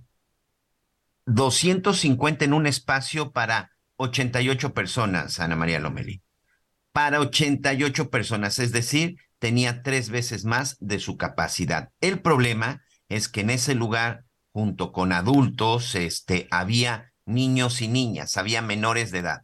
Esto en la zona de, como te decía, de Piedras Negras. Pero un caso similar también se registró en, otro de las, en otra de las estancias de, del estado de Coahuila. Esta, aquí tengo, aquí tengo el comunicado, fue en Saltillo.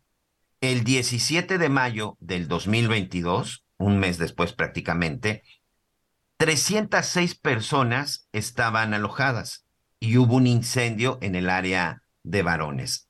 Y en este lugar, eh, que tenía una capacidad para 30 personas, estaban alojadas también por arriba de su, por arriba de, por arriba de su espacio. Y en este lugar también había menores de edad.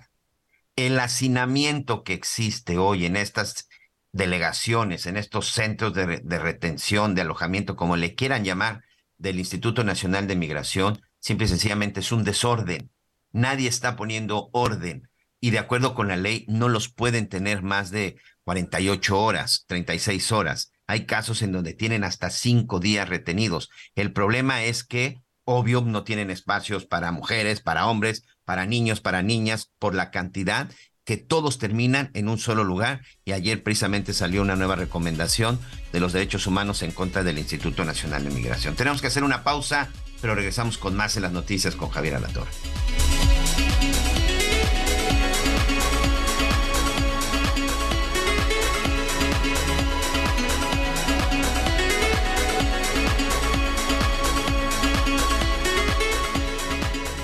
Conéctate con Ana María a través de Twitter, arroba Anita Lomelí. Toda la información antes que los demás. Ya volvemos. Todavía hay más información. Continuamos. Consiéntete con la maestría y calidad milimétrica de nuestros sistemas de descanso. Te mereces un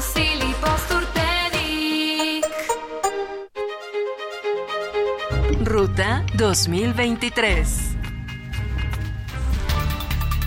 El Comité Especial para la Organización de Debates del Instituto Electoral del Estado de México resolvió que el primer debate entre las dos candidatas a la gubernatura será el próximo jueves 20 de abril a las 8 de la noche, como originalmente se había planteado, luego de que la representación de Delfina Gómez había pedido aplazarlo por temas de agenda.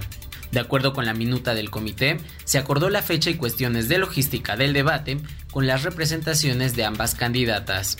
Cabe recordar que a través de la página web del instituto www.iem.org.mx,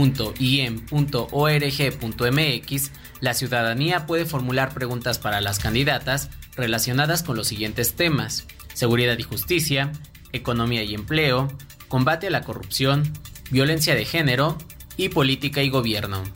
Informó Ángel Villegas bajo la promesa de que realizará todos los proyectos de infraestructura necesarios para garantizar el agua en la zona de la laguna y todo el estado, se presentó ante cientos de sus seguidores en Torreón Armando Guadiana, candidato de Morena al gobierno de Coahuila. Bajo el proyecto Agua Saludable, se va a garantizar el abasto de líquido en la región, así lo advirtió, y que no va a permitir que los coahuilenses sufran la falta de agua como en otros estados del norte. Armando Guadiana también se dijo listo para el debate del próximo domingo, en donde llegará con propuestas y que solo se va a enfocar al candidato del PRI, PAN y PRD. Señaló que los otros candidatos solo le hacen un favor a su principal opositor, Manolo Jiménez. Siente el máximo confort de un abrazo a todo tu cuerpo.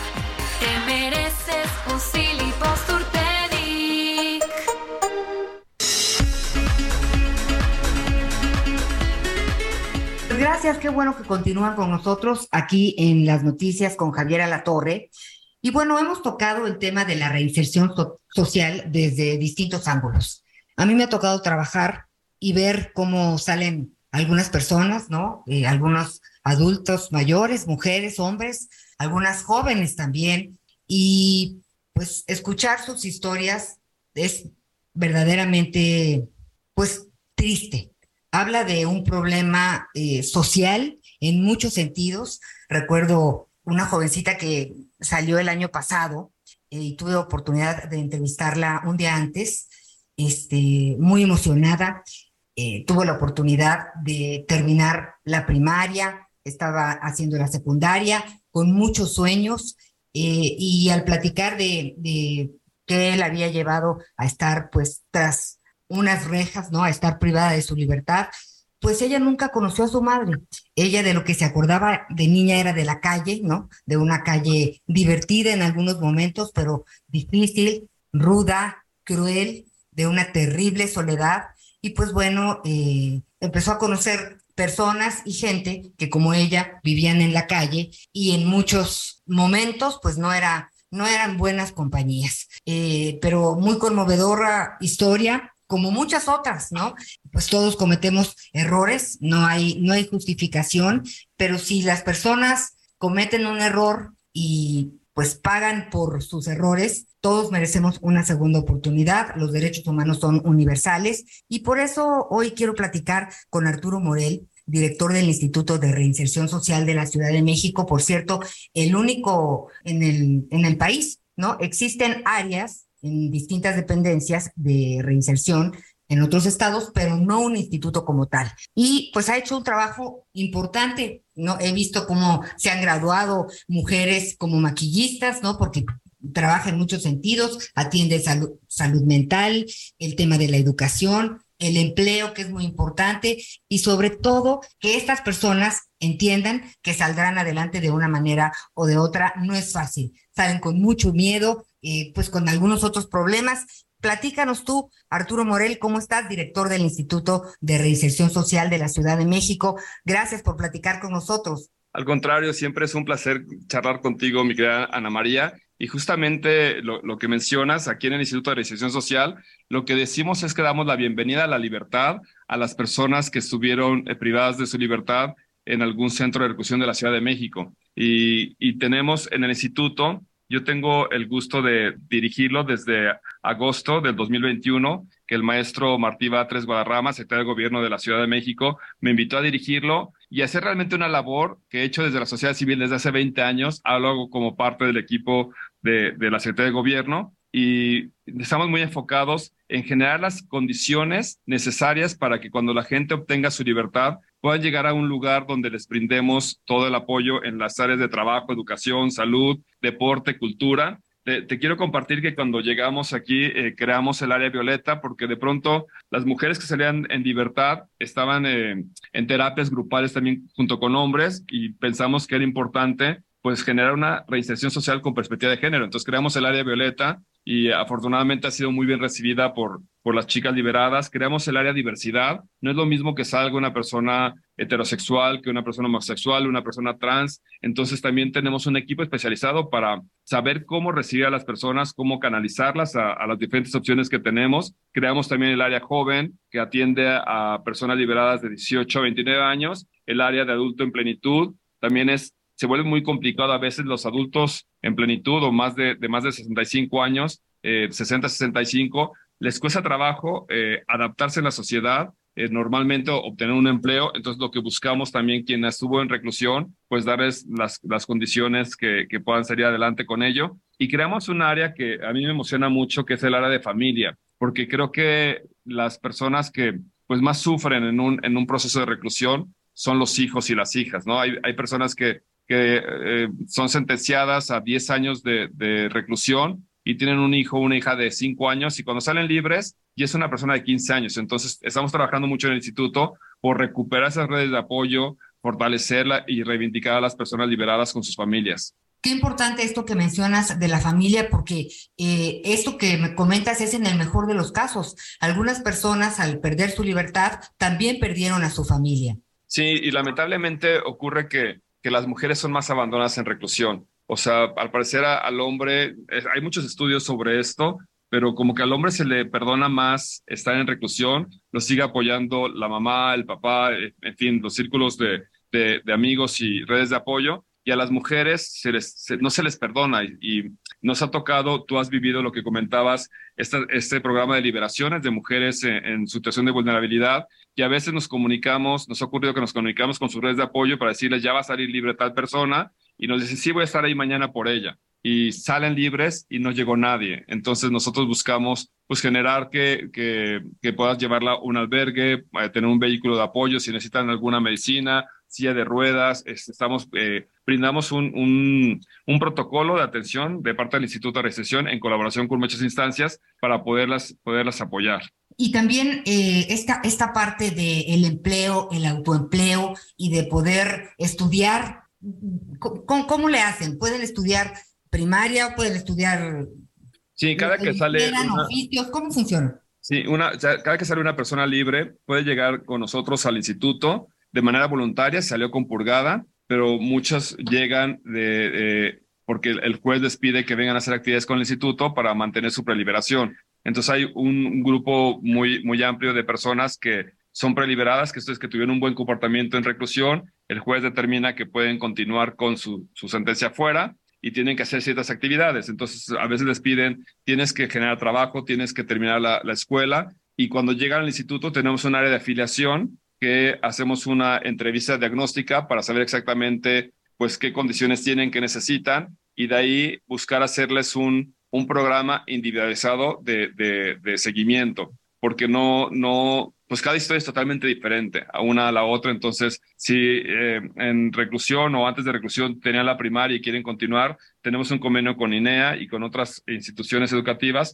para que puedan continuar con sus estudios y generar certificados. Y la atención psicológica también es muy importante, ¿no? Totalmente. Una, la salud es uno de los pilares de, de, de la reinserción social. Entonces tenemos nosotros un área de, de salud donde brindamos terapias grupales y terapias individuales, terapias familiares y hacemos muchas actividades también eh, paralelas. Por ejemplo, eh, tenemos una estrategia que le llamamos Un Domingo Más en Libertad, eh, que este, esta estrategia ya vamos eh, en la decimosexta eh, edición. Los llevamos cada domingo primero de mes, las personas preliberadas, que tenemos alrededor de mil personas que tienen que cumplir con el instituto ciertas actividades mensuales, los llevamos con sus familias a actividades multidisciplinarias. Los hemos llevado a conciertos, los hemos llevado a museos, a parques recreativos. Ahí les sellamos su carnet para que continúen, para que demuestren al juez que están, que están cumpliendo y fomentamos mucho que vayan con sus familias. Entonces, eso nos permite también hacer un trabajo de intervención eh, de terapias grupales, familiares, pero en espacios fuera de la, de la oficina, fuera de la institución,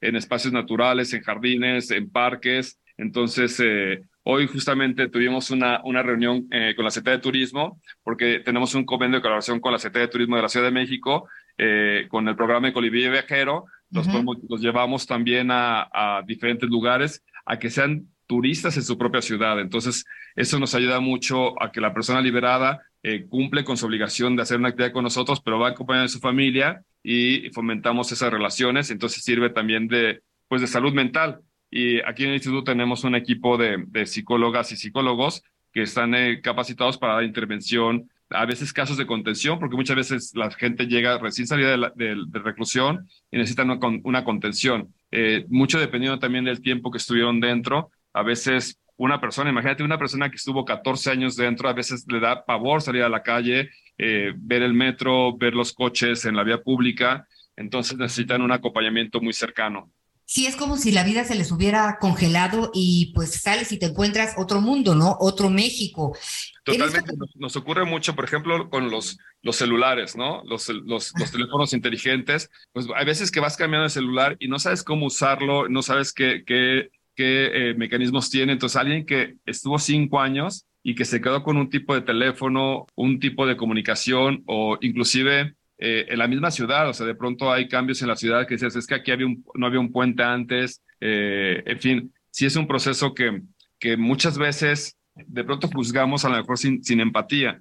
Nosotros buscamos mucho generar empatía eh, con las personas liberadas porque tú no puedes juzgar a alguien que a lo mejor no llega a una cita de trabajo, pero a lo mejor en ese momento que tenía que salir, le dio pues pánico salir a la calle ¿no? Eh, porque estuvo 10 años en reclusión y tenía un entorno controlado. Entonces tenemos que ir poco a poco trabajando para pues generarles la certeza, la, la seguridad, reconstruir redes de apoyo y estamos ir muy de la mano con cada persona. Oye, y en esto que dices sobre la empatía, eh, a la hora de pues interactuar, ¿no? Con, con la sociedad, ¿qué sientes tú por parte de la sociedad? Eh, en ese sentido, pues luego nos quedamos cortos como sociedad porque bien lo dices tú, el tema de juzgar y de etiquetar a la gente, pues es de pronto muy sencillo y no sabemos la historia pues que esta persona trae, trae detrás, ¿no? ¿Cómo te va en esta cuestión en, a la hora de la reinserción? Después de todo este trabajo de acompañamiento, de supervisión del que nos estás platicando, ¿cómo te va a ti también en este, en este sentido con todo este trabajo? Sabes, con, la experiencia de, muchos años de trabajar en el tema, de analizar, cuando llegamos al instituto creamos un, proyecto que le llamamos PIRSAE, Proyecto Integral de Reinserción Social Armónica y Empática. Para mí es muy importante que generemos armonía con las personas liberadas, con la sociedad y empatía. Y sobre todo sensibilizar a la sociedad de la importancia de que tenemos que dar segundas y terceras oportunidades. A veces muchas personas llegan a reclusión porque la sociedad no le dio una oportunidad. Entonces de pronto te pueden decir, oye, te voy a dar una segunda oportunidad, más que nunca me han dado una oportunidad, ¿no? Entonces te voy a reinsertar. Me dice mucha gente, es que yo nunca he vivido insertado en la sociedad, o sea, siempre he vivido de una manera alternativa o en situación de calle. Entonces hay, hay que, que trabajar mucho pues la reconstrucción del tejido social, hay, que generar mucha pues cultura de paz, ¿no? Eh, y, una parte importante es sensibilizar a la sociedad sobre que hay un sector de la población que merece apoyo y tratamiento y seguimiento porque son parte de la sociedad, o sea, no puedes negarlo. Muchas veces me preguntan, ¿y por qué estuve esa persona en reclusión? Y yo no, yo no pregunto nada porque tengo un lema que digo que trabajo con seres humanos, no con expedientes. Entonces yo no me entero y no, no pregunto por qué estuvieron. Si fuiste culpable, pues ya pagaste tu, tu sentencia. Si fuiste inocente, pues hay que ver la manera de cómo ayudarte para que no tengas un rencor a la sociedad y te quieras vengar después. Entonces tratar de... Hay mucha gente que dicen, perdón, después de 10 años, usted es inocente, váyase. ¿Quién te devuelve un año, dos años, tres, 10 años de vida? Entonces, por eso es importantísimo, pues, estos espacios que tú nos puedes brindar para sensibilizar a la sociedad sobre que existe esta población y que son seres humanos valiosos como tú y como yo y que merecen eh, esta oportunidad de seguir adelante. Pues digo, es muy importante aquí el equipo de las noticias con Javier Alatorre, Miguel, pues primero que nada están las personas, ¿no? Es un servicio y, y además la reflexión de tú, Miguel, mi compañero, las personas que seguramente nos acompañan, pues estamos aquí porque tuvimos una oportunidad, porque agarramos una oportunidad, porque la aprovechamos, o a lo mejor eh, creamos la oportunidad, pero sí 100% alguien creyó en nosotros para poder finalmente, pues, estudiar, trabajar, pertenecer a distintas organizaciones. Entonces, es muy importante esto que, que estás diciendo, pero además nos invitas al teatro este fin de semana. Así es, eh, estamos muy contentos porque tenemos la compañía teatral de personas liberadas este es un proyecto que iniciamos eh, desde hace algunos años y después de la pandemia lo retomamos, de un grupo de actores y actrices, bueno, chicos y chicas que salieron de reclusión, que están eh, formando parte de esta compañía teatral y vamos a reestrenar una obra que se llama Alquimia y Transmutación, Mujeres presas dentro y fuera de una cárcel. Vamos a tener tres funciones especiales en el Cine Tonalá, en la Colonia Roma, en Tonalá 261, a los domingos a 16, 23 y 30 de abril a las 6 de la tarde y es un, es un trabajo que es, eh, es muy interesante porque es una obra con perspectiva de género, porque hay muchas chicas que esa misma obra la hacían dentro de Reclusión en Santa Marta, Catitla, donde tenemos un taller permanente todos los lunes, que vamos a trabajar con mujeres en reclusión. Y es maravilloso que están actuando la obra dentro, obtienen su libertad y empiezan a actuar la obra fuera. Entonces, una, es una salida a, la sociedad. Le decimos el puente a la libertad. El teatro se convierte en un puente a la libertad y la recibimos con los brazos abiertos. Entonces, es una obra que te invita a reflexionar sobre la importancia de valorar la libertad, porque yo digo, tu cárcel es física, es mental es emocional. He conocido muchas personas que están presas físicamente, pero libres emocionalmente, y he conocido al revés, muchas personas y muchas mujeres que han ido a ver los espectáculos que hacemos, las obras que trabajamos con la compañía, y que te dicen, es que yo las veo a ellas dentro de la reclusión más libres que yo afuera, eh, que estoy presa de una relación tóxica, o que no quiero estar en un trabajo, entonces me siento presa emocionalmente y mentalmente. Entonces, la invitación es a que vengan a ver Alquimia y Transmutación, mujeres presas dentro y fuera de la cárcel y se liberen y sobre todo valoremos la libertad. Entonces, eso es lo que habla Alquimia y Transmutación, te confronta, te hace reflexionar sobre la importancia de valorar lo que tenemos, la libertad y liberarnos no solamente físicamente, sino emocional y mentalmente. Pues qué importante eh, este ejercicio y ellas deben de estar muy, muy emocionadas. ¿no? Hemos visto algunos de los trabajos que realizan. Eh, esto, esto del maquillaje que, que, nos comentabas fue espectacular. Eh, descubren sus propios talentos, ¿no? Se redescubren, se valoran, aumenta la, la autoestima tan importante pues en la vida de los seres humanos. Así que la cita, por favor, repítenos despacito a dónde tenemos que estar y cuándo. Reestrenamos este próximo domingo, 16 de abril, a las 6 de la tarde en el Cine Tonalá, que está en, la calle de Tonalá, 261, en la colonia Roma. Los boletos están a la venta en la taquilla o a través del sitio del, del Cine Tonalá y estaremos tres funciones, los domingo, el domingo 16 que reestrenamos, el domingo 23 de abril y el domingo 30 de abril. Créeme que la gente sale siempre con una reflexión muy positiva sobre la libertad. Danos tus redes para estar pendientes de qué hay que hacer para poder llegar a este restreno.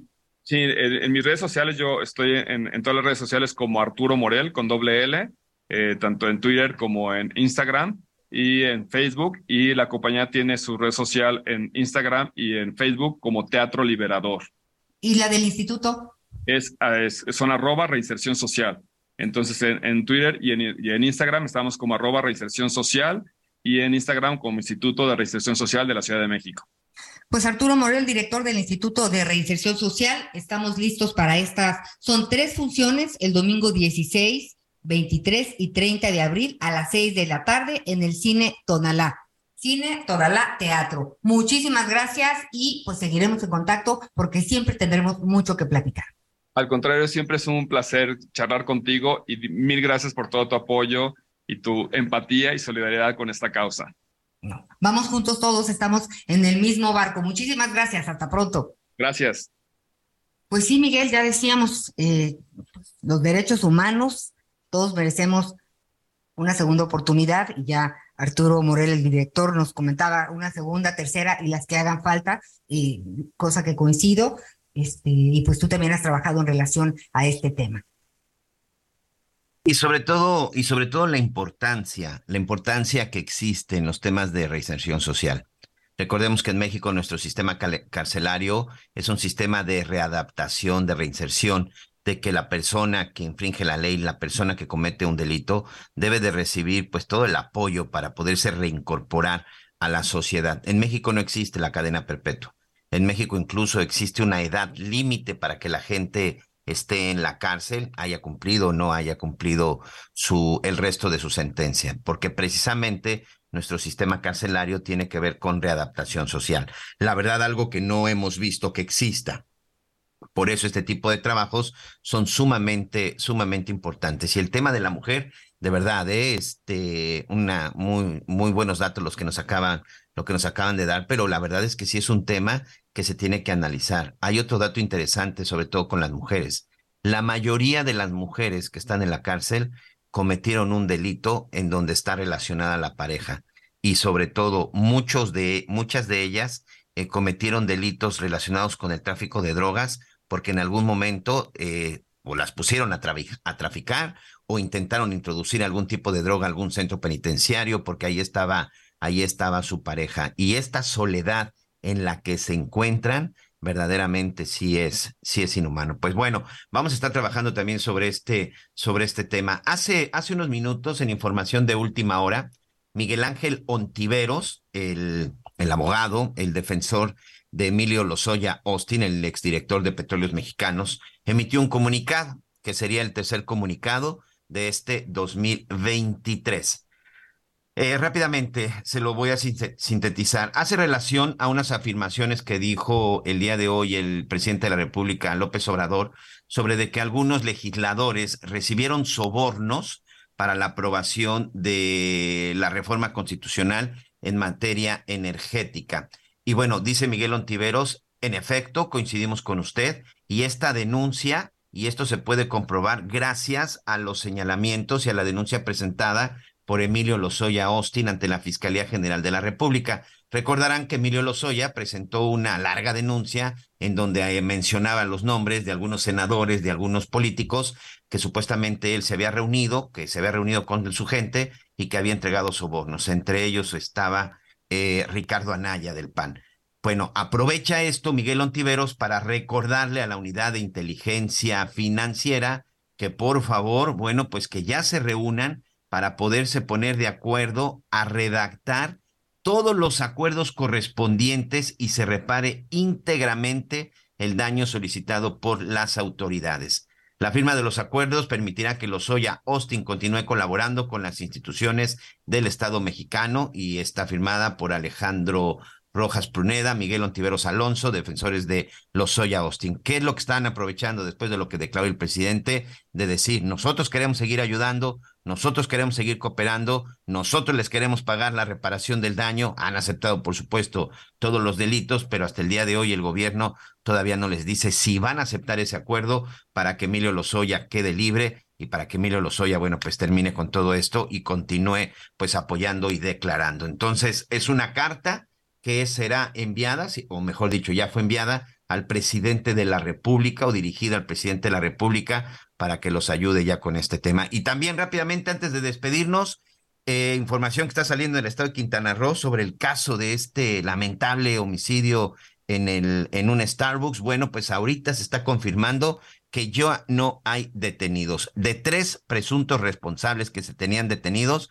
como aquí le informábamos, uno había fallecido y resulta que era una víctima que no tenía nada que ver, y las otras dos personas detenidas, pues también han sido liberados porque se ha demostrado que no tuvieron nada que ver con el ataque y con la muerte del empresario. Quiero agradecerle, muchas gracias, muchas gracias por su atención. El próximo lunes estaremos aquí ya con equipo completo. Gracias Anita Lomelí, que tengan un excelente fin de semana y pues nos escuchamos el próximo lunes. Buen provecho, cuídese y nos escuchamos en punto de las 11 de la mañana, tiempo del centro de México, en las noticias con Javier Alatorre. Siga con Salvador García Soto.